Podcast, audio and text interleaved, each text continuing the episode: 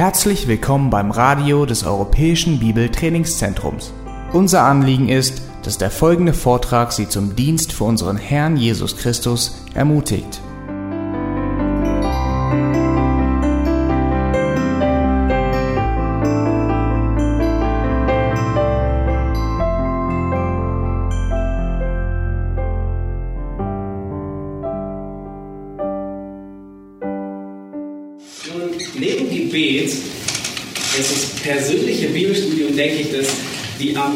Meisten vernachlässigste Tugend eines Gläubigen. Oder würdet ihr mir da widersprechen? Ja. Und ich möchte euch bitten, jetzt mal wirklich ehrlich zu euch selbst zu sein ähm, und geht in euren, in eurem geistigen Auge, geht kurz durch und überlegt, okay, wann mache ich persönliche stille Zeit? Und zwar nicht dann, wenn ihr etwas vorbereiten müsst. Nicht dann, wenn ihr predigen müsst. Nicht dann, wenn ihr die Jugend vorbereiten müsst, sondern wann lasse ich Gottes Wort zu mir reden? Und wie oft? Wie oft? Und wie viel Zeit nehme ich mir dafür? Ich wollte es eigentlich gerne als Umfrage machen, als eine anonyme, aber die Zeit ist einfach zu kurz. Ähm, aber ich möchte, dass jeder das kurz vor sich, ähm, vor seinen Augen hat. Wie oft, wie, wie, wie viel Zeit investiere ich dann da hinein? Und ähm, diese Seuche, dass man, dass man ähm, das Wort Gottes, das persönliche Bibelstudium vernachlässigt, ähm, stoppt leider nicht vor Leitern und leider nicht vor Predigern, leider nicht vor Ältesten oder Jugendleiter, Hauskreisleiter, sondern sie verbreitet sich, sondern es ist wirklich wie eine Krankheit, die ganz besonders ähm, unter Leitern, solchen, die am Wort Gottes dienen, weit verbreitet ist. Und sie äußert sich dadurch, dass diese Menschen oder diese Männer oder diese Diener am Wort, dass sie fähig sind oder meistens ähm, andere ernähren können mit der, ja, Petrus sagt es, mit der unverfälschten Milch des Wortes Gottes. Sie sind fähig, andere zu belehren, aber sie verhungern selbst dabei. Sie kommen, sie kommen fast, die fallen vom Fleisch, weil sie ähm, sich selbst nicht damit lehren. Und ähm, um was es heute ähm, Mittag hier geht, ähm, also ich werde nicht darüber, das Thema ist nicht ähm, darüber zu sprechen, ähm, wie mache ich persönliches Bibelstudium oder ähm, wie bereite ich mich vor, wie lese ich die Bibel. Es gibt wirklich sehr, sehr gute Bücher, die ich euch empfehlen kann. Einige davon also eins der mit besten, denke ich, die wir auch jetzt oben am Büchertisch haben, ist Bibellesen mit Gewinn. Also wenn ihr daran Interesse habt, das findet ihr auch oben am Büchertisch. Das ist eins der wirklich sehr, sehr gut und einfach verständlichen Büchern. Wie studiere ich meine Bibel?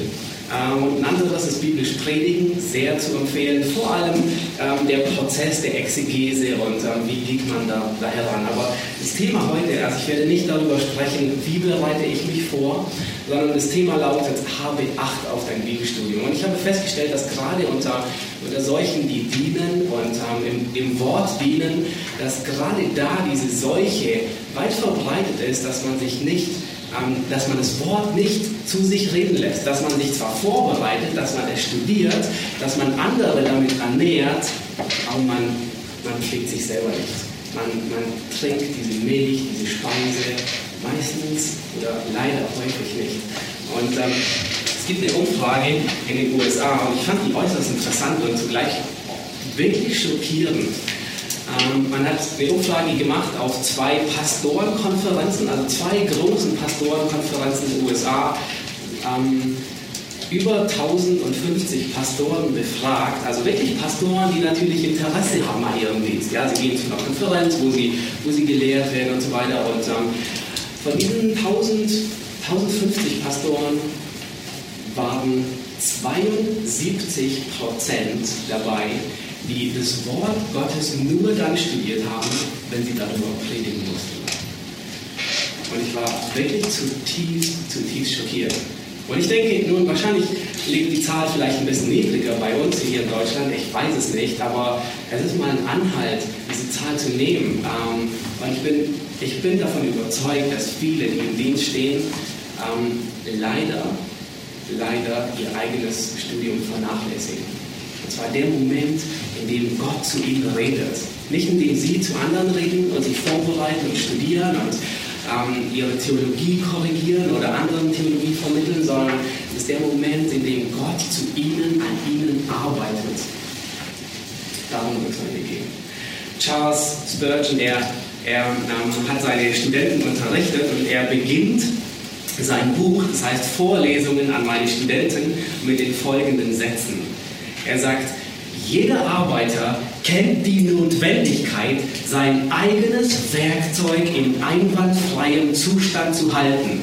Denn, wer zitiert Prediger 10, Vers 10, wenn ein Eisen stumpf ist und ungeschliffen bleibt, so muss man umso mehr Kraft anwenden. Wenn der Arbeiter den Handgriff seiner Sense verliert, weiß er, dass er mehr Kraft aufwenden muss, andernfalls wird seine Arbeit miserabel aussehen. Ich denke, ihr versteht, was er meint. Wenn wir unsere Arbeitswerkzeuge, und Spurgeon sagt, wir selbst sind unsere Arbeitswerkzeuge, unsere persönliche Heiligung, unser persönlicher Charakter, ähm, wir sind unser, unser Arbeitswerkzeug, mit dem wir ähm, dienen. Und wenn wir die vernachlässigen, dann lassen wir das Eisen stumpf sein. Ich bin, was für ein treffender Vergleich, ich bin überzeugt davon, dass jeder von uns hier seinen, gut, seinen Dienst gut ausüben will. Ich bin überzeugt davon, jeder von euch, er will ein scharfes Eisen sein in der Hand Gottes, er will viel Frucht bringen. Und ich bin überzeugt, jeder ist bereit, sich ähm, den Dienst auch etwas kosten zu lassen. Aber wie sieht es aus mit dem persönlichen Leben, mit dem persönlichen Studium? Bist du bereitwillig, den Kampf dort zu gewinnen, wo niemand zusieht? Hast du dein Eisen geschärft oder bist du beschäftigt, bist du so sehr beschäftigt mit Arbeit, mit Dienst und so weiter, dass du das wichtigste Instrument deines Dienstes, nämlich du selbst, dein inneres Leben, vernachlässigst? Vielleicht hast du im ganzen Trubel des Alltagslebens vergessen, dein Eisen zu schärfen. Und wie töricht wäre es zu sagen, wenn jemand sagt, ähm, ich, habe kein, ich habe keine Zeit, mein Eisen zu schärfen. Es gibt so viel Arbeit. Könnt ihr das nachvollziehen? Manchmal sind wir solche, die sagen, es gibt so viel Arbeit, ich habe keine Zeit, mich darum zu kümmern, weil sonst die Arbeit zu kurz kommt. Aber wie töricht wäre es, wenn jemand sagt, ich habe keine Zeit, mein Eisen zu schärfen, weil es so viel Arbeit gibt und es mich von der Arbeit abhalten würde. Nun, wenn es wirklich der Fall ist, dann würdest du ähm, feststellen, dass du mehr Energie in den Dienst investieren musst. Du musst härter arbeiten, weil es eisenstumpf ist. Du, bist, du wirst gezwungen werden, den Dienst nicht mehr in Gottes Kraft zu tun, sondern aus eigener Kraft, aus deinem stumpfen Eisen heraus. Nicht mehr in der Schärfe und der Kraft Gottes, sondern mit deinem stumpfen Beil wirst du gezwungen werden, den Dienst zu tun. Du wirst deinen Dienst mit einem schlechten Werkzeug miserabel ausführen. Und über kurz oder lang wird Gott den Dienst jemand anderem geben, weil du dich vielleicht sehr wahrscheinlich dadurch disqualifiziert hast für den Dienst. Und das ist die Gefahr dabei, wenn wir unser, persönlichen, unser persönliches Leben, unseren Charakter vernachlässigen. Nun, die Voraussetzung, und ich denke, jeder will einen wirkungsvollen, segensreichen, einen fruchtbaren Dienst, aber die Voraussetzung dafür ist, dass wir unser Eisen sprichwörtlich scharf halten. Dies ist ein Gläubiger, der in Heiligung fortschreitet und Paulus nennt das jemand, der in Gottseligkeit lebt. Und dem jungen Timotheus befiehlt Paulus, er sagt zwei Dinge und ähm, das ist ähm, auch gerade das Thema der Konferenz, 1 Timotheus 4, Vers 16. Ich möchte euch bitten, den Vers aufzuschlagen.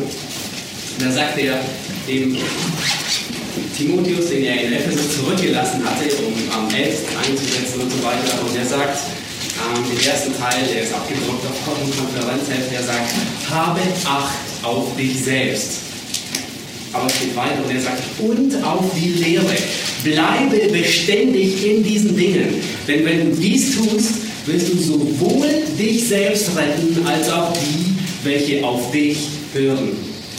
Ich liebe diesen Vers, weil er, er macht so viele Dinge deutlich. Und zwar, ähm, er, zu, zunächst mal zeigt er, wie wichtig das persönliche Leben und die Lehre ist.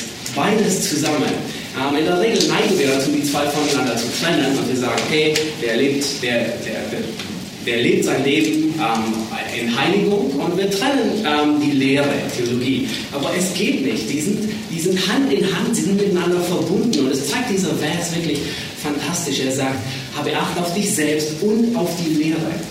Und dann zeigt er, ähm, Paulus verdeutlicht, dass Timotheus sein Augenmerk wirklich darauf richten muss. Er sagt, habe Acht, guck, guck dahin, richte dein Augenmerk darauf. Und warum sagt er das? weil es uns nicht angeboren ist, dass wir auf uns selbst Acht geben. Es ist uns nicht in die christliche Wiege gelegt, dass wir auf uns selbst Acht haben. Und, Paulus ermahnt Timotheus und sagt, pass da in dem Bereich auf, habe Acht auf diesen Bereich. Du, dich selbst und die Lehre. Und dann sagt Paulus, tue dies beständig. Er sagt, bleibe beständig in diesen Dingen. Und schlussendlich trägt dieser Vers die große Verheißung davon, wer diese Dinge tut, der wird einen gesegneten, wirkungsvollen und fruchtbaren Dienst haben. Er wird wirklich ein Segen sein. Er wird ein scharfes Instrument in der Hand Gottes sein, mit dem er sein Werk wirklich gut ausführen wird. Fruchtbaren Dienst. Wenn du das tust, wirst du sowohl dich selbst retten, als auch die, die auf dich hören. Was für eine Verheißung ist es doch. Möchten wir nicht alle gerne solche sein, die wirklich einen, einen, einen Dienst haben, der fruchtbar ist, der Segen mit sich bringt? Aber die Voraussetzung ist, Paulus sagt, habe Acht auf dich selbst und auf die Lehre. Nun stellt sich die Frage, okay, wie gebe ich Acht auf mich selbst? Wie habe ich Acht auf mich selbst? Und ähm, der Heilige Geist, der, hat, der gebraucht viele Werkzeuge, um uns in das Bild Christi zu, ver, ähm, zu verändern. Unser Ziel ist die Heiligung. Und der Heilige Geist, er hat verschiedene Hilfsmittel, wie er uns schärft, wie er uns reinigt, wie er benutzt. Ähm, er, er gebraucht Mitmenschen, die uns manchmal korrigieren, die uns auf die Füße treten. Ähm, er gebraucht ähm, Predigten, er gebraucht die Gemeinde, er gebraucht Schulungen. Aber das mächtigste Werkzeug, das stärkste, das, das effektivste Werkzeug, das der Heilige Geist benutzt, um dich ins Bild Christi zu verwandeln, ist sein Wort. Es ist das Wort Gottes, das er benutzt, um dich in dieses Bild, ins Ebenbild Christi zu benutzen. Und den Ältesten in Ephesus, ähm, wir haben vorhin gesehen, Paulus sagt zu Timotheus, habe Acht auf dich selbst. Und den Ältesten in, Timotheus, äh, den Ältesten in Ephesus, sagt Paulus genau dieselben Worte. Christian hat sie vorhin schon gelesen. Apostelgeschichte 20, 28 sagt er, habt nun Acht auf euch selbst und auf die ganze Herde. Und wisst ihr, was er vier Verse später sagt, in Vers 32, wie sie das tun sollen? Er sagt, ich und nun, Brüder, befehle ich euch Gott und dem Wort seiner Gnade an. Also er befiehlt sie dem Wort an. Und wisst ihr, was er über das Wort sagt? Das Wort, das die Kraft hat, aufzuerbauen und euch ein Erbteil zu geben unter allen Geheiligten. Das heißt, er, Paulus sagt, ihr Ältesten, ich befehle euch Gott und seinem Wort an. Warum? Weil dieses Wort hat die Kraft, euch bis zum Ende zu bewahren. Merkt ihr, das Wort ist das, ist das schärfste und effektivste Hilfswerkzeug in der Hand des Heiligen Geistes, um an uns zu arbeiten, um uns dorthin zu bringen. Das Mittel, Gott gebraucht, um uns zuzurüsten, ist seine Schrift, die ganze Schrift. Nun, ich möchte nur kurz ähm, einige Dinge, ähm, einige Stichpunkte nennen, was das Wort Gottes tut. Ähm, zunächst 1. Petrus 1, Vers 23, da heißt es, dass durch das Wort Gottes werden wir wiedergeboren. Das heißt, unsere Wiedergeburt geschieht durch das Wort. Jakobus 1, 21 sagt, dass wir letztendlich durch das Wort gerettet werden. Also nicht unsere Wiedergeburt, sondern letztendlich, wenn die Entrückung da ist oder wenn, wenn Christus wiederkommt, unsere ähm, Verherrlichung geschieht ebenfalls durch das Wort. 1. Petrus 2, 2, da ist dass wir durch das Wort wachsen. Hebräer 5, 1, 13 heißt, dass wir durch das Wort befähigt werden zur Unterscheidung von Gut und Böse. 1. Thessalonicher, wir werden durch das Wort Gottes ermutigt. Epheser 6, ähm, das Wort Gottes ist unser Schwert, ist unsere Waffe. Das Wort Gottes gibt uns Einsicht und Weisheit. Psalm 19. Und nicht zuletzt 1. Korinther 1, Vers 18. Das Wort Gottes, es ist unsere Kraft. Es ist Gottes Kraft, die wirkt. Wort Gottes spielt die zentrale Rolle im Leben eines Gläubigen. Es ist das mächtigste und wichtigste Werkzeug, das, das der Heilige Geist gebraucht, um, um in uns zu arbeiten, um uns zu verändern. Nun, wenn das Wort Gottes das mächtigste Werkzeug ist, in der Hand des Heiligen Geistes, warum, warum ist das Studium des Wortes Gottes, das Lesen des Wortes Gottes, das Nachsinnen über Gottes Wort. Warum ist es eine der meist vernachlässigsten Tugenden? Warum ist das so? Wenn das Wort Gottes wirklich das mächtigste Werkzeug in der Hand des Heiligen Geistes ist. Anders gefragt, anders formuliert, der Widersacher Gottes, der Teufel, als Widersacher Gottes, dessen Absicht es ist, jeden Menschen von Gott fernzuhalten, was würde er am meisten unterbinden? Was würde er am meisten von einem Menschen fernhalten? Würde er nicht das am meisten fernhalten, was in seinen Augen den größten Schaden an diesen Menschen oder in diesen Menschen verursachen könnte? Und genau das ist der Punkt. Weil das Wort Gottes das mächtigste Werkzeug in der Hand des Heiligen Geistes ist.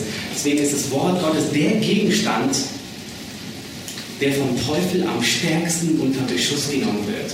Der Grund, weshalb viele Gläubige das Lesen und Nachsinnen und Studieren des Wortes Gottes vernachlässigen, ist, weil sie in einem geistlichen Kampf stehen und es meistens nicht wissen. Sie wissen nicht, dass das Wort Gottes am meisten angegriffen wird von Satan. Nun, Satans Methode ist eine zweifache. Und ähm, die effektivste Methode ist, den Menschen vom Wort Gottes fernzuhalten. Dass der Mensch das Wort Gottes überhaupt nicht hört. Und die zweite Methode, wenn die nicht funktioniert, das heißt, das ist nicht immer möglich. Ja, manchmal werden Menschen tatsächlich unter das Wort Gottes gestellt. Sie bekommen es mit. Und wenn das der Fall ist, dann hat Satan immer noch eine effektive benutzt. Er versucht er eine effektive Methode, nämlich er versucht das Wirken, die Auswirkung, das Wirken des Wortes Gottes in dem Leben des Gläubigen zu unterbinden. Er will den Einfluss, den Gottes Wort auf den Gläubigen nimmt, den will er zunichte machen. Und er versucht es im Keim zu erstecken. Und am allerdeutlichsten veranschaulicht es ähm, das Gleichnis von dem vierfachen Ackerboden in ähm, Matthäus 13. Ihr kennt es alle sicherlich bestens, das Gleichnis von dem vierfachen Ackerboden. Da legt Jesus dieses Gleichnis aus und sagt, das Wort Gottes ist das Evangelium, das ausgestreut wird.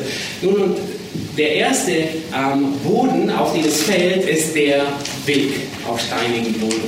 Und wisst ihr, was passiert? Die Vögel des Himmels fressen es sofort auf. Und wisst ihr, was Jesus sagt? Er legt es selber aus.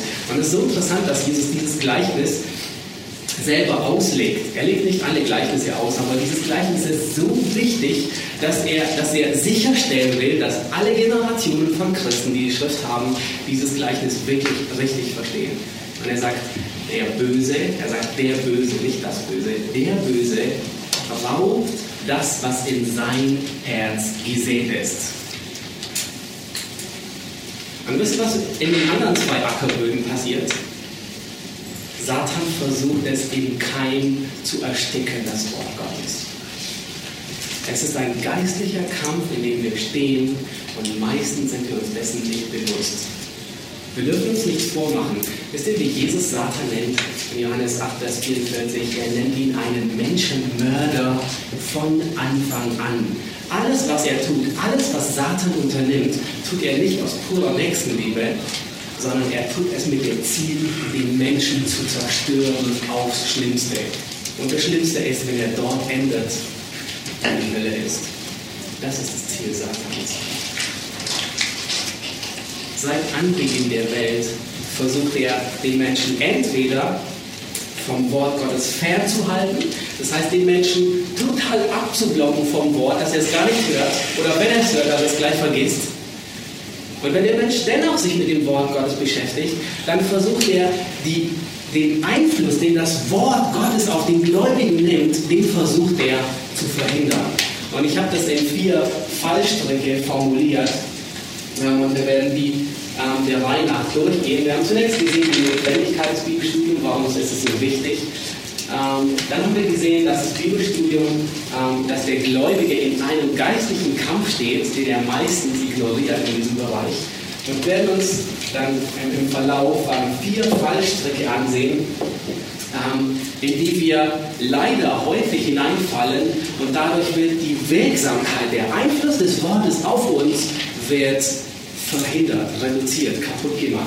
Zunächst der Fallstrick des Zeitmangels, dann der Fallstrick der Selbsttäuschung und drittens der Fallstrick der Pflichterfüllung und viertens der Fallstrick der Autorität. Nun, die Taktik Satans, die ist seit Beginn der Welt die gleiche. Erinnert ihr euch, wie, er, ähm, wie seine erste Begegnung mit den Menschen, was er sagt? Es geht genau um dasselbe Thema. Es geht um das Wort Gottes. Gott hatte sein Wort geredet. Gott hatte zu Adam geredet und gesagt, von dem Baum darfst du nichts essen. Und das Wort Gottes war nun mal ähm, geredet zu Adam. Es konnte nicht zurückgenommen werden. Ja, Satan konnte es nicht wegnehmen. Es war da. Und was tut Satan? Er versucht den zweiten Schritt, den er sonst tut. Er versucht die Autorität des Wortes Gottes zu untergraben. Und er sagt, sollte Gott wirklich gesagt haben? Es ist ein direkter Angriff auf das Wort Gottes seit Anbeginn der Welt. Und wenn man die Geschichte, die Kirchengeschichte im Verlauf beobachtet, so stellt man fest, dass das Wort Gottes immer im Mittelpunkt, im Fokus, im, im Visier Satans war. Warum? Weil es das ist, was der Heilige Geist am meisten benutzt, um uns zu verändern. Wie oft haben Kaiser versucht, das Wort Gottes auszurauben? Wie oft hat der Kommunismus versucht, erst in, erst in kürzest, erst in der unlängster Vergangenheit, das Wort Gottes wirklich zu eliminieren. Und ich glaube, ähm, und, es, und es ist nicht gelungen. Ja, die erste Methode Satans ist ihm nicht gelungen, den Menschen vom Wort Gottes wegzunehmen. Nun, dann wendet er die zweite Methode an, das Wort Gottes eben kein zu ersticken. Und wisst ihr, eine der erfolgreichsten Methoden, die er seit dem 17. Jahrhundert anwendet, welche die ist? Das ist eine der wirklich bos, böshaftesten Methoden, die es nur gibt. Seit der Zeit der, der Aufklärung, ähm, vor allem ähm, ab dem 17. Jahrhundert bis heute, ähm, versucht, und es ist wirklich eine, eine Bewegung aus der Unterwelt, versucht Satan das Wort Gottes in seiner Autorität, in seiner, in seiner Wirksamkeit zu untergraben. Und das nennt man die historisch-kritische Theologie oder Methode. Ich weiß nicht, ob ihr euch damit auseinandergesetzt habt, aber ähm, es geht letztendlich darum, dass die komplette Autorität des Wortes Gottes zunichte gemacht wird. Und jeder, der in Deutschland Pfarrer werden will, er muss durch dieses durch. Und ihm wird beim Studium beigebracht, dass Gottes Wort nicht Gottes Wort ist ist eine der subtilsten und boshaftesten ähm, Angriffe. Ich meine, wie kühn ist es doch, dass Satan dort, wo Gottes Wort eigentlich gelehrt werden sollte, wo verkündigt werden sollte die Herrlichkeit, die Macht Gottes, seine, seine Größe, wo Männer zugerüstet werden zum Dienst, genau dort, wie kühn ist er, dass er genau dort den Frontalangriff auf Gottes Wort fährt und, und dort eben kein Versuch, das Wort Gottes zu ersticken. Und es verdeutlicht, wie boshaft, wie listig, wie niederträchtig seine Methoden sind. Nun wenden uns dem ersten zu, ähm, der Fallstrick der, ähm, des Zeitmangels. Und eine der erfolgreichsten Methoden, ähm, um, uns, um uns vom Wort Gottes wirklich fernzuhalten ist, ähm, ist der Zeitmangel, den Satan meistens benutzt. Und es gibt so ein paar Helfershelfer, ähm, die ihn dabei unterstützen. Ähm, die heißen Faulheit, Bequemlichkeit und Unentschlossenheit. Kennt ihr die? Ja. Ich sehr wohl. Also man neigt dazu, dass die unterstützen diesen ganzen Prozess. Ja? Und es ist wirklich unvorstellbar, dass, dass es möglich ist, obwohl wir Gottes Wort studieren wollen, uns dermaßen mit banalen Dingen zu beschäftigen, die uns wirklich die Zeit rauben. Und meistens, manchmal sind es sogar legitime Dinge, die uns so sehr beschäftigen, ähm, dass wir für das Wort Gottes kein, keine Zeit finden. Ja, da ist der Hauskreis, der vorbereitet werden muss, dann ist die Predigt, die am Sonntag gehalten werden muss. Dann gibt es so ähm, natürliche Dinge, die das Leben so mit sich bringt. Ja, bei mir seit vier Wochen ist es ähm, ein, ein, ein vier äh, Wochen alter Junge, der einen nachts nicht schlafen lässt, ja, und dann ist man natürlich morgens vollkommen gerädert. Und als Entschuldigung sucht, ähm, denkt man, oh, selbst Gott würde das verstehen. Ich habe wenig geschlafen und man denkt, oh, ich schlafe eine halbe Stunde länger. Und das sind so Dinge, die einen wirklich davon abhalten. Und es sind, sind einfach Dinge des natürlichen Lebens. Und dann gibt es Dinge wie E-Mails, die beantwortet werden müssen oder Dinge, die eingekauft und erledigt werden müssen. Gespräche, die geführt werden, häufig wirklich legitime Dinge. Aber sie halten uns wirklich davon auf, dass Gottes Wort in uns arbeitet, dass Gottes Wort das erfüllt, zu dem es ausgesandt wurde. Wisst ihr, Satans Ziel ist, dir den Hahn des Wortes Gottes abzudrehen. Er will, dass du dich erschöpft, müde und ausgelaugt fühlst. Er will, dass du unfähig bist, anderen zu dienen. Er will, dass du deine geistliche Speise nicht mehr im Wort suchst, sondern woanders. Und da du aber immer noch leitende Funktion hast, ich meine, in der Regel ist es nicht so, dass man jetzt sein Ältestenamt abgibt, ähm, da du immer noch Ältester bist oder Leiter oder Diener oder Prediger, bist du, musst du regelrecht musst du gezwungen werden, irgendwo deine geistliche Kraft herzuholen, wenn es nicht mehr das Wort Gottes ist. Wenn der Hahn des Wortes dir abgestellt ist, musst du woanders gehen. Wenn du nicht mehr erfüllt bist mit der Herrlichkeit Gottes, wenn du nicht mehr von seiner Gegenwart gesättigt bist, Du musst dir eine andere Quelle zu suchen. Und das ist der Punkt, wo man dann sich wirklich an säkuläre Methoden wendet für Predigen, für Gemeindewachstum, für irgendwelche Dienste, damit der Dienst effektiv wird. Das ist der, der Ort, an dem man dann sagt, okay, ich, ich, ich nehme eine weltliche Methode, eigne mir die an, damit mein Dienst besser wird. wir haben gesehen in 1, äh, in 1. Timotheus 4, was ist die Voraussetzung für einen effektiven? Es ist das eigene Leben, das geschärft wird, ein scharfes Eisen. Wir stehen in einem Kampf und wir müssen den dort gewinnen, wo niemand es sieht. Deine Kinder, die werden dir nicht auf die Schulter klopfen, ähm, die werden dich nicht bewundern, wenn du früh morgens aufstehst und wenn du dir Zeit nimmst, um Gottes Wort zu studieren.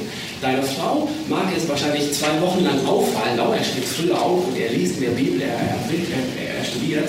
Aber nach zwei Wochen hat sie sich daran gewöhnt. Das Problem ist, du hast dich an den Kampf nicht gewöhnt. Der Kampf geht weiter. Und das ist niemand, der dich, der dich bewundert. Ja, deine Gemeinde, sie wird dir nicht auf die Schulter klopfen und dir danken, dass du, dass du jeden Tag wirklich Zeit investierst für die persönliche stille Zeit. Da wird keiner sein. Ja. Wir stehen in einem Kampf und wir müssen ihn dort gewinnen, wo niemand zusieht, wo keiner hinsieht. Wie entkommt man diesem Fallstrick des Zeitmangels?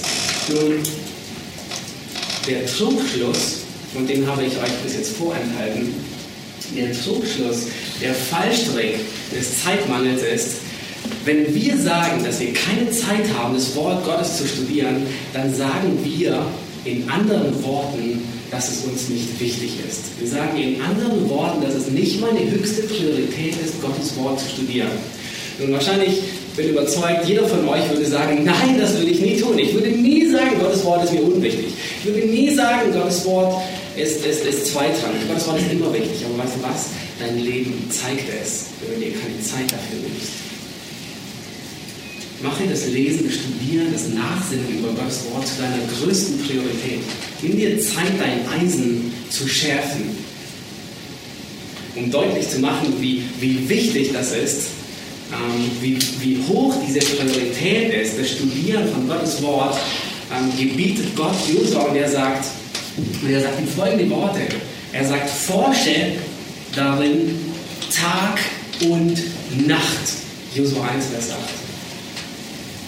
Das ist lediglich, Gott macht deutlich, wie wichtig die Priorität ist, Gottes Wort zu studieren.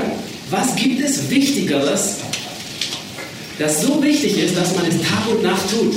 Es gibt nichts auf der Welt, das so wichtig ist, dass es Tag und Nacht praktiziert wird. Und Gott sagt, es gibt etwas, Gottes Wort. Und er, und er legt damit die Priorität fest, wie hoch unsere Priorität ist, Gottes Wort zu studieren. Ähm, Spurgeon sagt, das ist ein längerer Abschnitt, ähm, ebenfalls in dem, in dem Buch ähm, Vorträge an, ähm, an meine Studenten, sagt er, wir sind in einem gewissen Sinne unser, unsere eigenen Werkzeuge und deshalb müssen wir uns selbst in Ordnung bewahren. Wenn ich das Evangelium predigen will, kann ich nur meine eigene Stimme gebrauchen. Deshalb muss ich die Kräfte meiner Stimme schulen. Ich kann nur mit meinem eigenen Gehirn denken und mit meinem eigenen Herzen fühlen. Deshalb muss ich meine intellektuellen und emotionalen Fähigkeiten erziehen. Ich kann für die verlorenen Seelen nur dann weinen und mitfühlen, wenn meine eigene Natur erneuert wurde. Deshalb bin ich darin wachsam, wachsam, die Zärtlichkeit, die in Christus Jesus war, ebenfalls zu bewahren. Es wäre für mich vergeblich, meine Bibliothek zu erweitern oder Gesellschaften und Projektprogramme zu erstellen, wenn ich es vernachlässige, mein eigenes Leben zu pflegen. Die Bücher und Systeme sind nur ein entferntes Instrument meiner heiligen Berufung.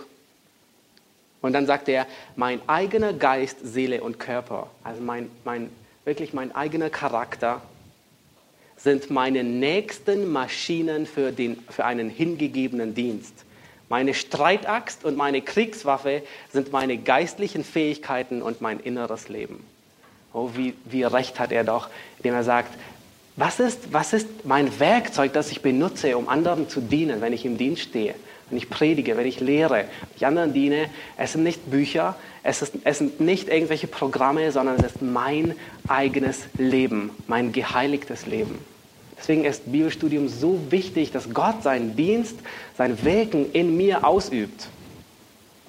Mache das persönliche Studium wirklich zu deiner höchsten Priorität. Paulus sagt, ähm, zu Timotheus, predige das Wort, es sei zur Zeit oder zur Unzeit. Nun, ich möchte kurz ähm, euch in Apostelgeschichte 18 mitnehmen, um euch zu zeigen, wie das bei Paulus war, welche Priorität das Wort Gottes er hatte. Schlag bitte Apostelgeschichte 18, Vers 5 auf. Und ähm, ich versuche in kurzen Worten in den, in den Kontext zu geben. Paulus, der ist ähm, auf, seiner Mission, auf seiner zweiten Missionsreise, ähm, er ist nach äh, Mazedonien, nach Europa gekommen. Er hat dort Philippi, war in Philippi, wir kennen alle die Geschichte, musste sehr war im Gefängnis, musste dann sehr schnell die Stadt verlassen. Dann kam er nach Thessalonik. Ähm, sehr, sehr wahrscheinlich war er da nur ganz kurze Zeit, das heißt, dass er drei Sabbate predigte. Und dann musste er schon wieder weg, weil die Juden ihm nachstellten. Dann kam er nach Beröa, ähm, das war genau das Gleiche, die Juden stellten ihm nach, aber die hörten, ähm, also war waren, nahmen das Wort bereitwillig auf. Dann ging er weiter nach Athen und kam nach Korinth an. Und es ist anzunehmen, dass diese Zeit in Korinth die wirklich die schwierigste Zeit, eine der schwierigsten Zeiten seines Lebens war. Warum? Wir wissen es aus allen anderen Briefen. Ähm, Paulus, er kommt nach Korinth, er ist alleine Niemand ist bei ihm. Timotheus und Silas, die hat er zurückgeschickt, weil er solche Angst um die Gemeinden oder solche Sorge um die Gemeinde in Thessalonik und Berea und Philippi hatte. Und er hat die zurückgeschickt, damit, damit sie da nach dem Rechten sehen und die Gemeinde ähm, ähm, stärken oder sehen, ob die Gemeinde wächst. Ähm, dann muss er wieder für sein eigenes für, sein, für seinen Lebensunterhalt sorgen. Ja? Ähm, da war kein Johannes Markus, da war kein Timotheus oder jemand, der sich um die alltäglichen Dinge kümmert, sondern er musste selbst wieder, und es wird deutlich, dass er mit, dann mit Aquila und Priscilla Zeltarbeit tätig ähm, machte, er musste wieder um sein, sein eigenes ähm, Einkommen sorgen, dass er überhaupt überlebt.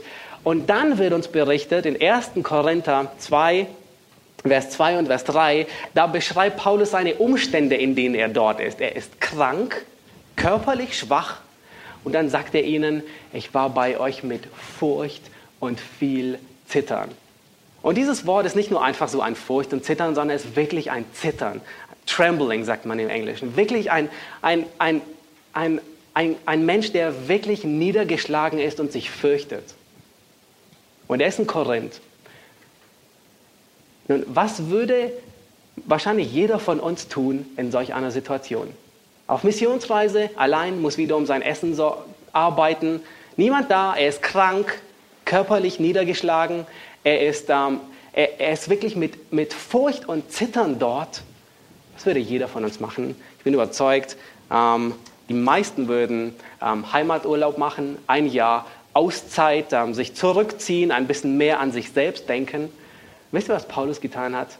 Nichts dergleichen.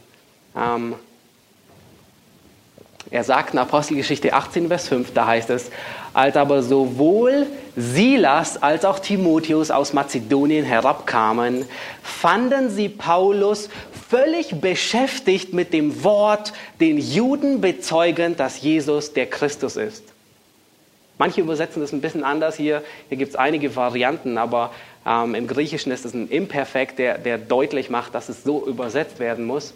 Und Lukas, er betont, und das, das Ganze ist, der, der, der, der Vers ist eigentlich der Schlüssel des ganzen Kapitels. Paulus ist so niedergeschlagen. Was tut er? Er tut nichts dergleichen, um wegzugehen, sondern als Silas und Timotheus herabkommen, wo finden sie Paulus? Es heißt, völlig damit beschäftigt, das Wort Gottes zu bezeugen, zu predigen. Was für ein un unglaubliches Vorbild dieser Mann ist. In Zeiten, in denen er wirklich eigentlich Heimaturlaub nehmen sollte, weil er so kaputt ist, dass, ähm, dass, er, dass er kaum noch weiterarbeiten kann. Was tut er? Er predigt das Wort Gottes. Und wisst ihr, warum er das tut? Wisst ihr, warum er keinen Heimaturlaub nimmt, sondern warum er das tut? So beschäftigt zu predigen, weil das Wort Gottes so eine hohe Priorität für ihn hatte. Er wusste, das Wort Gottes ist das Werkzeug, das der Heilige Geist gebraucht, um Menschen zu erretten, um Menschen zu verändern. Und er praktiziert, was er Timotheus lehrt, indem er sagt, Schrift ist nützlich zur Überführung, zur Zurechtweisung, zur Unterweisung in der Gerechtigkeit, damit der Mensch Gottes völlig zugerüstet sei für jedes gute Werk. Er praktiziert, was er Timotheus lehrt. Das Wort Gottes hat solche Priorität für ihn. Ist die Pflicht, unsere Pflicht und unsere Vorrecht, unsere Berufung ist die Verkündigung des Wortes Gottes zum Wachstum und zur Reife der Gläubigen. Lass uns es wirklich als Vorbild nehmen, welch hohe Priorität das Wort Gottes in unserem Leben haben muss. Nun, der zweite Fallstrick ist der Fallstrick der Selbsttäuschung. Wir wissen, Jesus er, er fühlt den Pharisäern häufig auf den Zahn, ja, einfach um ihnen deutlich zu machen, wo es bei ihnen wirklich, wo ihr Herz wirklich im Argen liegt. Und es gibt eine Frage, die Jesus den Pharisäern immer wieder stellt, und die Frage lautet, also allein Matthäus wird die Frage sechsmal genannt, und die Frage lautet: Habt ihr nicht gelesen? Immer wieder stellt Jesus den Pharisäern diese Frage. Habt ihr nicht gelesen? Nun, natürlich hatten sie gelesen. Viele kannten die Schrift sogar auswendig. Aber was war das eigentliche Problem? Das eigentliche Problem ist, sie hatten gelesen, aber sie hatten nicht wirklich gelesen. Sie hatten gelesen, aber sie haben es nicht angewendet. Und sie hatten gelesen, sie hatten das hineingelesen, was sie in den Text hineinlesen wollten. Das, was sie, was sie wollten, wie der Messias aussehen sollte, was sie tun wollten, das haben sie, so haben sie das Gesetz ausgelegt, ohne es wirklich zu lesen. Und es wird am allerdeutlichsten dort ähm, bei dem Beispiel das Jesus herausgreift, wo sie ihre Eltern ehren sollen. Ja? Sie, über, sie übertreten Gottes Gebot nur, um ihre eigenen Gesetze oder Vorschriften aufrechtzuerhalten. Und die sind ein Beispiel dafür, wie man die Bibel nicht lesen sollte. Und ähm, ich habe den Eindruck, wenn man so in die Gemeinden hineinschaut, dass es viele Gläubige gibt, die ihre Bibel so lesen wie die Pharisäer. Genauso. Gibt es zum Beispiel den Rosinenpicker, Bibelleser, so habe ich ihn genannt. Ja, ähm, er liest jeden Tag einen Vers, hier mal da, ähm, und er meint, dass er die Bibel liest aber in der Tat liest er sie meistens nicht wirklich. Oder hab, ähm, dann gibt es den Nächstenliebe Bibelleser, so habe ich ihn genannt. Nächstenliebe Bibelleser. Nun, der denkt beim Bibellesen immer an seinen Nächsten. Da ist der Mann, der daran denkt, oh, dieser Vers, der passt haargenau auf meine Frau. Oder da ist, eine, da ist jemand anderes und denkt, oh, dieser Vers, der passt für Schwester XY und genau in ihre Situation. Und wisst ihr, was das Problem ist? Leider merken diese Bibelleser gar nicht, dass das Wort Gottes in ihrem Leben nicht zur Wirkung kommt, weil sie es nicht zulassen.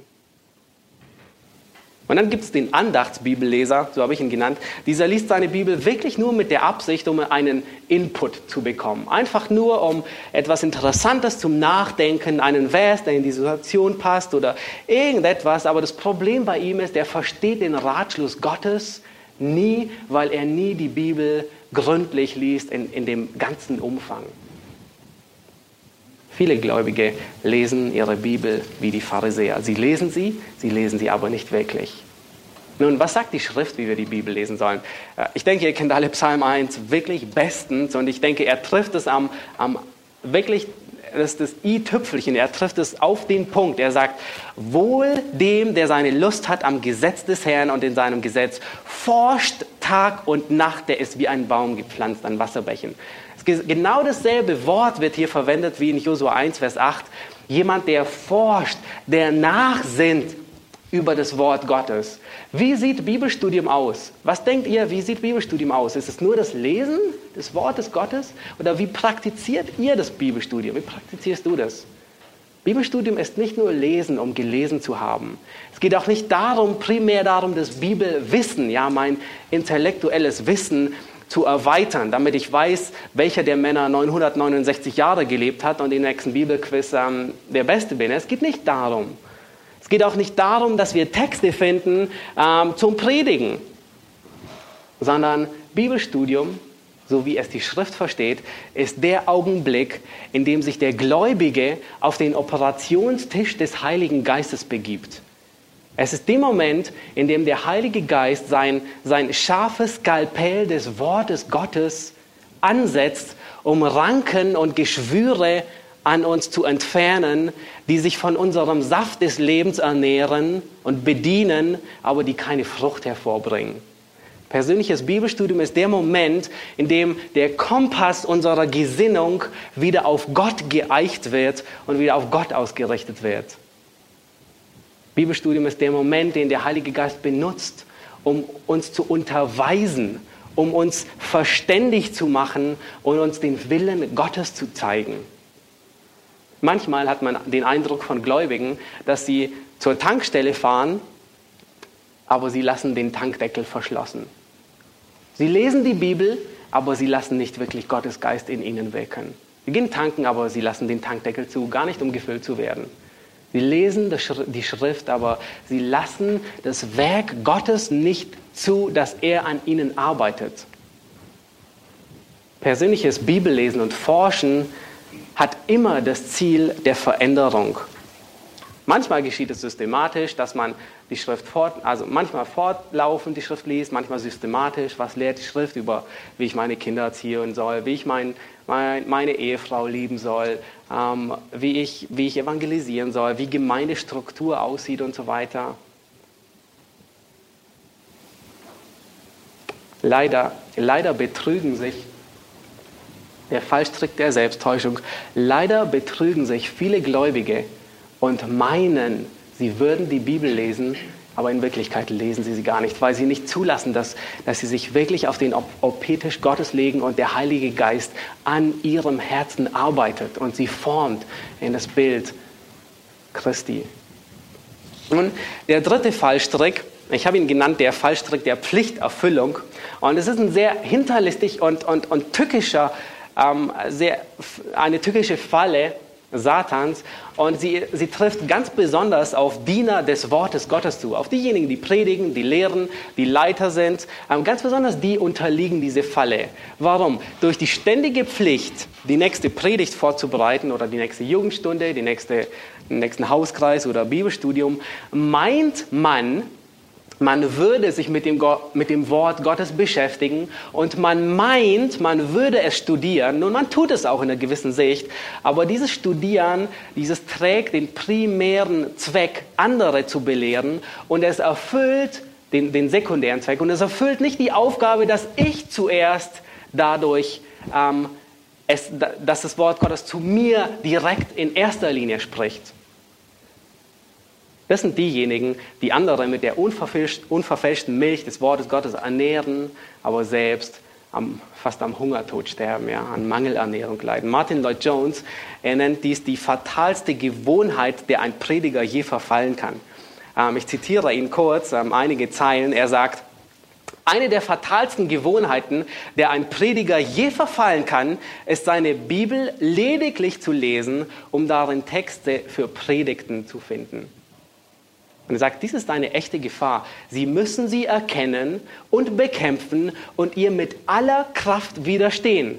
Lassen Sie die Bibel nicht, äh, lesen Sie die Bibel nicht, um Texte für Predigten zu finden, sondern lesen Sie sie, weil sie die Speise ist, die Gott für Ihre Seele geschaffen hat.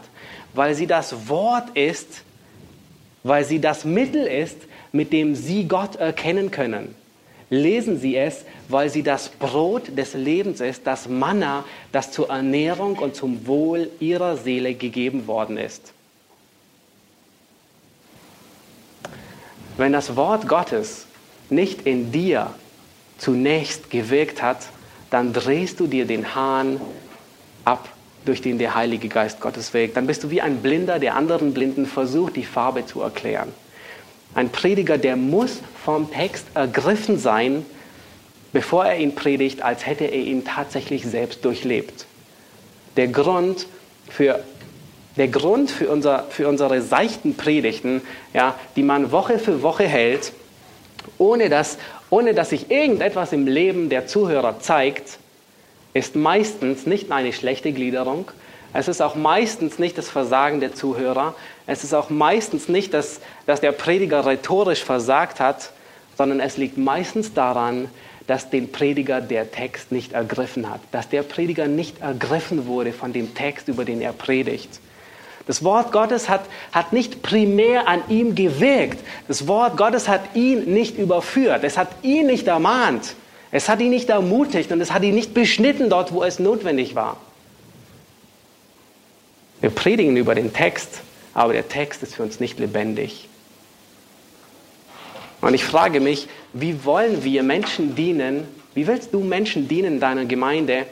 Die Heiligkeit Gottes, wie willst du ihnen die Heiligkeit Gottes nahebringen, wenn du nicht im geringsten davon ergriffen bist, von der Heiligkeit Gottes?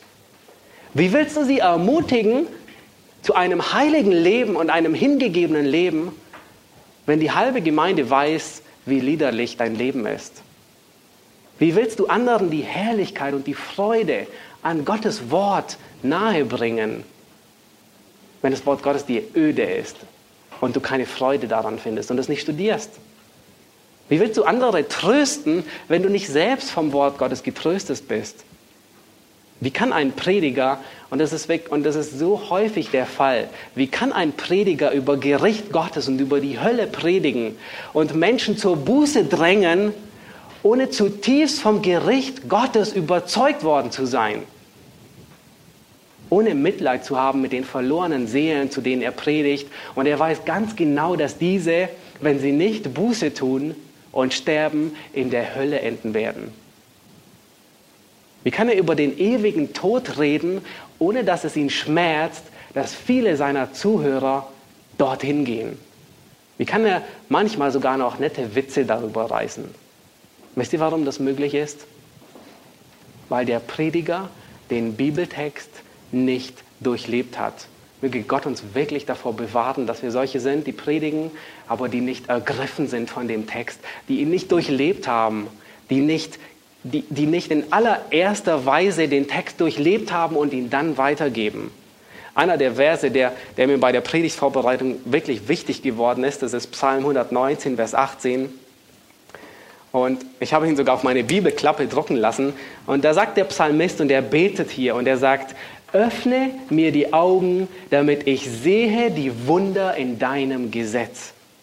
Und es ist wirklich mein Gebet und es ist mein Wunsch, immer wieder, wenn ich Gottes Wort studiere, ich will die Wunder in Gottes Gesetz sehen. Ich will erst Gottes Herrlichkeit und Gottes Größe erfahren haben, bevor ich anderen predige.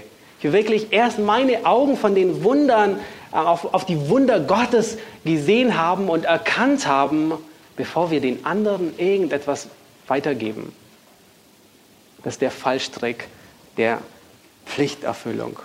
Lasst uns wirklich, lasst uns wirklich die, ähm, die Größe und die Herrlichkeit Gottes erst erkennen und auf unser Leben einwirken, bevor wir anderen predigen.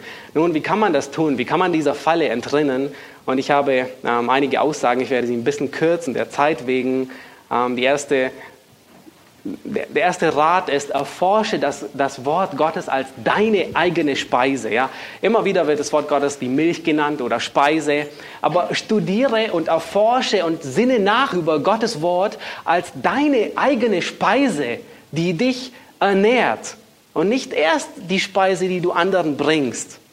Zweitens, erforsche das Wort Gottes als deinen Richter. Hebräer 4, Vers 12 sagt, das Wort Gottes ist ein Richter der Gedanken und Gesinnungen des Herzens. Nun, manchmal haben wir es wirklich nötig, dass unsere Gesinnung, die von dieser Welt manchmal so verdorben ist, die sich manchmal schon angepasst hat an die, an die Wertmaßstäbe und an die Ideale dieser, ähm, dieser Welt und wir haben die zu eigen gemacht und es ist wirklich notwendig, dass das Wort Gottes unser Richter ist und uns zeigt, wo wir diese Wertmaßstäbe zu eigen gemacht haben.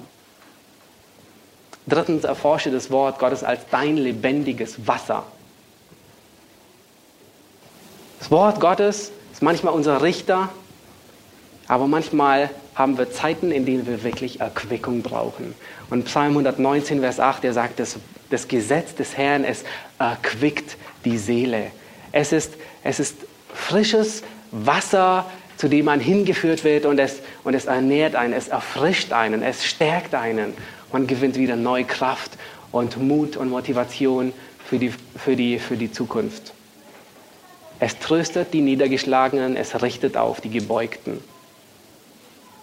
Viertens, erforsche das Wort als Gottes als deinen Ratgeber. Psalm 19 sagt, das Wort Gottes macht die einfältigen weise, es erleuchtet die Augen. Nun, wenn wir heute in der Regel etwas wissen, ja, dann googeln wir in der Regel und siehe da, auch selbst wenn jemand kein Mediziner ist, der findet sofort eine, eine, die beste Beschreibung für die Krankheit, die vielleicht ihm der Arzt gerade diagnostiziert hat. Und man weiß bestens Bescheid, ähm, was die Symptome sind, was die Diagnose ist, wie man das erkennt und was man am besten therapiert. Ja. Und das Problem ist nur, das gibt es nicht für das Wort Gottes. Ja. Du kannst nicht Gottes Wort mal googeln, sondern du musst Gottes Wort nach nachsinnen, darüber studieren und mach das Wort Gottes zu deinem Ratgeber. Nicht Google oder Wikipedia. Fünftens, erforsche das Wort Gottes als dein Schwert.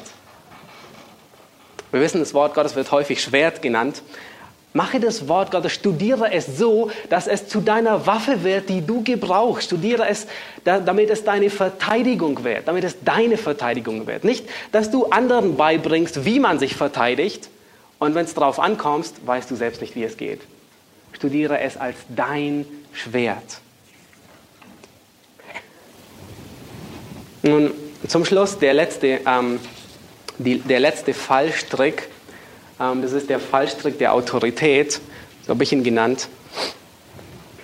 Ähm, die Frage, die sich stellt, oder ähm, ich, möchte, ja, erst, ich möchte euch bitten, 1. Thessalonicher 2, Vers 13 aufzuschlagen.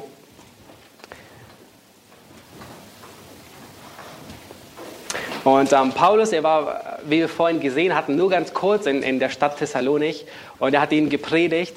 Und ähm, Timotheus und Silas, die kommen dann zurück und sie berichten, dass Gott wirklich Großartiges in der Stadt getan hat. Paulus, er, er fürchtete sich so sehr um diese Gemeinde, die, diese neu gegründete Gemeinde, und er dachte, vielleicht hat der Versucher sie verführt und, sie haben, und, und die Gemeinde ist dahin. Und dann sagt Paulus, diese groß, diesen großartigen Vers und er sagt, darum danken wir auch Gott, 1. Thessalonicher, äh, 1. Thessalonicher 2, Vers 13, darum danken wir auch Gott unablässig, dass ihr, als ihr das von uns verkündigte Wort Gottes empfangen habt, es nicht als Menschenwort aufgenommen habt, sondern als das, was es in Wahrheit ist, als Gottes Wort, das auch wirkt in euch, die ihr gläubig geworden seid. Und ich glaube, das ist, das ist der Punkt, der am nötigsten wichtig ist für uns alle. Paulus, er sagt, als wir euch das Wort Gottes gepredigt haben, habt ihr es nicht aufgenommen als Menschenwort, sondern als das, was es wirklich ist, was das Wort Gottes tatsächlich ist, als Gottes Wort. Es klingt so einfach. Gottes Wort ist Gottes Wort. Aber wisst ihr, was es wirklich aussagt? Gottes Wort ist sein Wort, das er uns gegeben hat. Das Wort ist durch, durch, das, durch das wir erbaut werden, durch das wir genährt werden.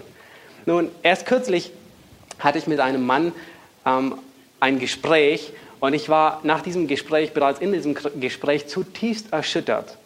Er lebte offensichtlich in Sünde und ähm, er, er, sagte, er wäre Christ, aber lebte wirklich in offen, offensichtlicher Sünde. Und ich habe ihm gezeigt an vielen Stellen, ähm, mit äh, Markus 9 und 1. Korinther 6, dass ein Gläubiger nicht in Sünde, in Unzucht leben kann. Das Wort Gottes sagt, er ist, er wird es, er wird das Reich Gottes nicht sehen, jemand, der in Sünde lebt und nicht bereit ist, sich zu korrigieren. Und ich habe ihm gezeigt und habe gesagt, ähm, lieber so und so, ähm, in deinem Wort musst du die Beziehung beenden. Du musst, du musst dich trennen. Er lebte unverheiratet mit einer ungläubigen Frau zusammen. Und wisst ihr, was er mir gesagt hat? Und ich habe gesagt, das ist, das ist in deinem Fall, du musst dich von ihr trennen. Das ist, was Gottes Wort lehrt. Wisst ihr, was er gesagt hat? Und das hat mich zutiefst erschüttert. Er sagte, ich will nicht. Das Wort Gottes hatte für ihn keine Autorität. Versteht ihr den Unterschied? Ich bin überzeugt, jeder von uns würde sagen, Gottes Wort ist mir so wichtig. Aber wenn es darauf ankommt, dass wir unser Leben danach orientieren, dann hat es auf einmal keine Autorität mehr. Wenn es darauf ankommt, dass wir wirklich manchmal, und Jesus nennt es, es tut manchmal so weh, die Sünde zu hassen, als würde man sich ein Auge ausreißen oder als würde man sich einen Arm abreißen. So weh kann es tun, gegen Sünde anzukämpfen. Aber das ist der Punkt. Wir müssen dagegen vorgehen. Und wenn, und wenn Gottes Wort nicht unsere Autorität ist, dann, ist es, dann, dann liegt irgendwas wirklich begraben.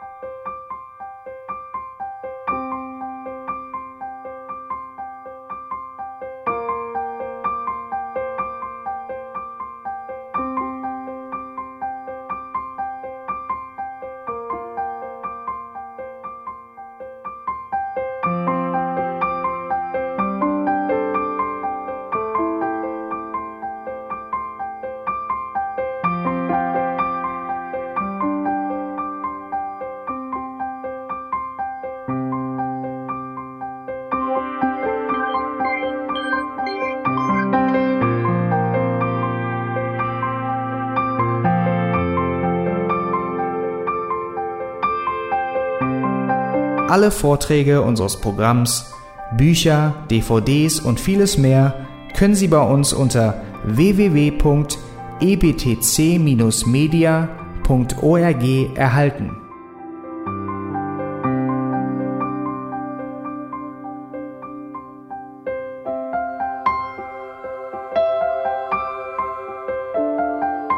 Radio Neue Hoffnung ist frei und ohne Werbung nur aufgrund Ihrer Spenden möglich. Wenn Sie weitere Informationen dazu finden möchten, wie Sie Radio Neue Hoffnung unterstützen können, besuchen Sie die Webseite www.rnh.de.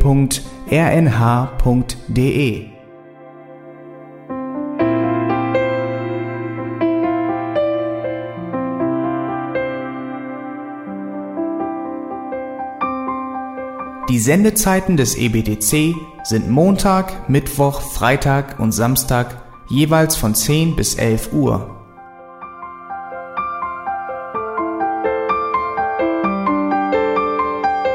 Sie finden uns im Internet unter www.auslegungspredigt.org.